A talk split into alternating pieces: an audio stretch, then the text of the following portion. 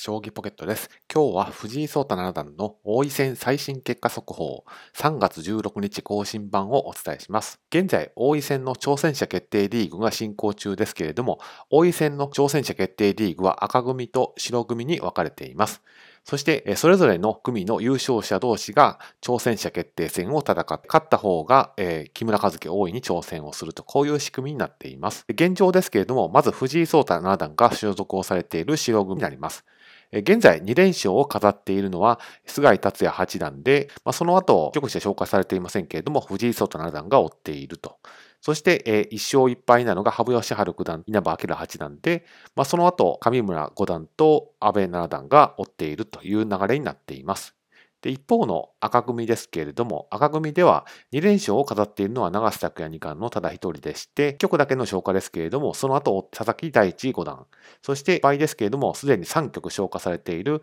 豊島正幸竜王名人は2勝1敗という形になっています。ですので、現状赤組のトップは長瀬拓也二冠、白組のトップは菅井達也八段という形になっています。まあ、いずれにしましても、対局数の消化状況に差がありますので、まあ、暫定という順位になります。現現状を踏まえた上で、藤井聡太七段が木村和樹王位の挑戦者になるには、立ちはだかる可能性の高い強敵は誰なのかについて、こちらで紹介します。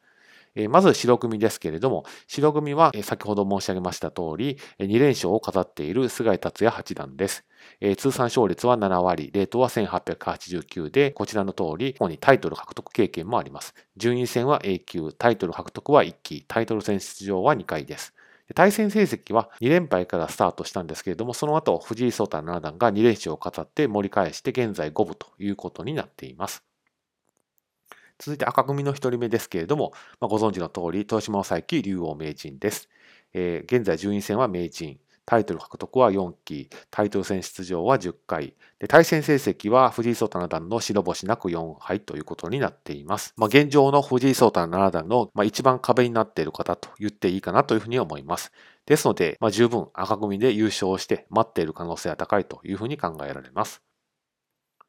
そして、えもう一人、長瀬拓也二冠は、東島正幸竜王名人に勝利をしまして、2連勝で走っています。ですので、まあ、ひょっとするとこのまま連勝を伸ばして、東島正明竜王名人を差し置いて赤組の優勝者として、まあ、白組から藤井聡太七段が上がってくるのを待っているかもしれません。そして最後が佐々木大地五段です。